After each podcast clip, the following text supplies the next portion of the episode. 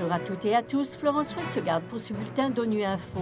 Au menu de l'actualité, le chef des droits de l'homme de l'ONU appelle à libérer toutes les personnes détenues arbitrairement dans le monde. En Ukraine, un projet de plus de 15 millions de dollars permettra de répondre aux perturbations du secteur agricole causées par la guerre. Enfin, en République centrafricaine, les fêtes de fin d'année ont été célébrées dans la dignité et le calme. En ce début d'année marquant le 75e anniversaire de la Déclaration universelle des droits de l'homme, le chef des droits de l'homme de l'ONU a demandé aujourd'hui la libération de toutes les personnes détenues arbitrairement dans le monde. Volker prône ainsi un monde dans lequel toutes les personnes vivent libres et égales dans la dignité et les droits. On écoute Marta Hurtado, porte-parole du Haut-Commissariat aux droits de l'homme de l'ONU.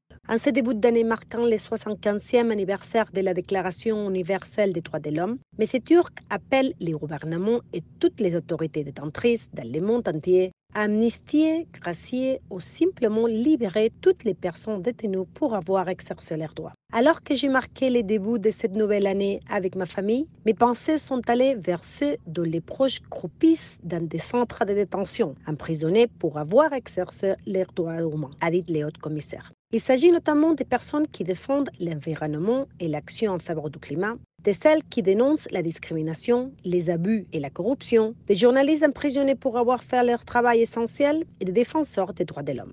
Mais ces tours prônent un monde dans lequel toutes les personnes vivent libres et égales dans la dignité et les droits.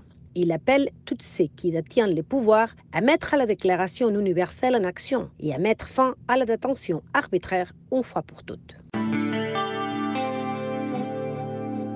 Alors que la sécurité alimentaire se détériore rapidement à la suite de l'invasion russe en Ukraine, un projet de plus de 15 millions de dollars vise à répondre aux perturbations du secteur agricole causées par la guerre. Ce partenariat de l'Union européenne et de l'Organisation des Nations unies pour l'alimentation et l'agriculture, la FAO, comprend une aide d'urgence pour plus de 6 000 ménages ruraux et des soutiens à l'investissement ainsi que des assistances techniques pour de nombreux petits exploitants.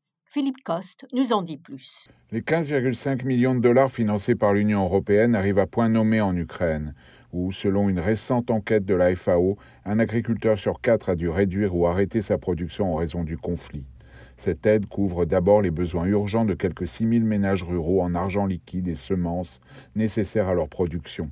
Son objectif est de remédier à l'insécurité alimentaire dans le pays et d'éviter une crise des approvisionnements en 2023 mais le partenariat entre l'Union européenne et la FAO vise aussi à combler rapidement le manque d'investissement dont souffrent les petites exploitations et entreprises agricoles, privées de financement suffisant pour leurs équipements, leurs achats d'engrais et de pesticides, en raison des faibles revenus de la vente de leurs produits depuis la guerre.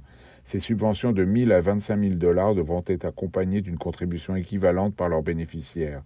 À la clé, de nouveaux investissements qui, selon les représentants de la FAO en Ukraine, permettront de sécuriser les opérations des agriculteurs et de jeter les bases d'une croissance durable.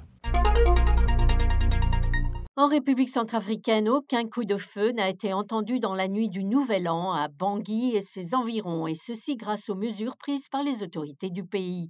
C'est le cas par exemple dans le quatrième arrondissement de la capitale. Selon la maire de cette localité, Brigitte Andara, la population a célébré cette fête dans la dignité, grâce notamment à la vigilance des forces de l'ordre et de sécurité. Elle était au micro de Providence jeudi à Rambunji de Gira FM. C'est avec joie que je parle parce que moi-même j'avais peur des détonations, mais à ma surprise, j'ai vu que le pays était calme.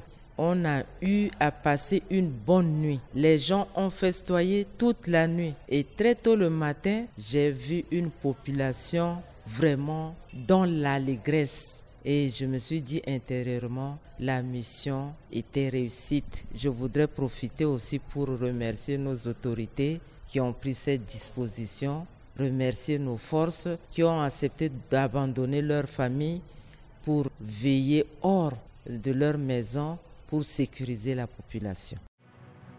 Voilà, fin de ce bulletin d'ONU Info. Vous pouvez nous retrouver sur Internet et sur nos comptes médias sociaux, Twitter et Facebook. Merci de votre fidélité et à bientôt.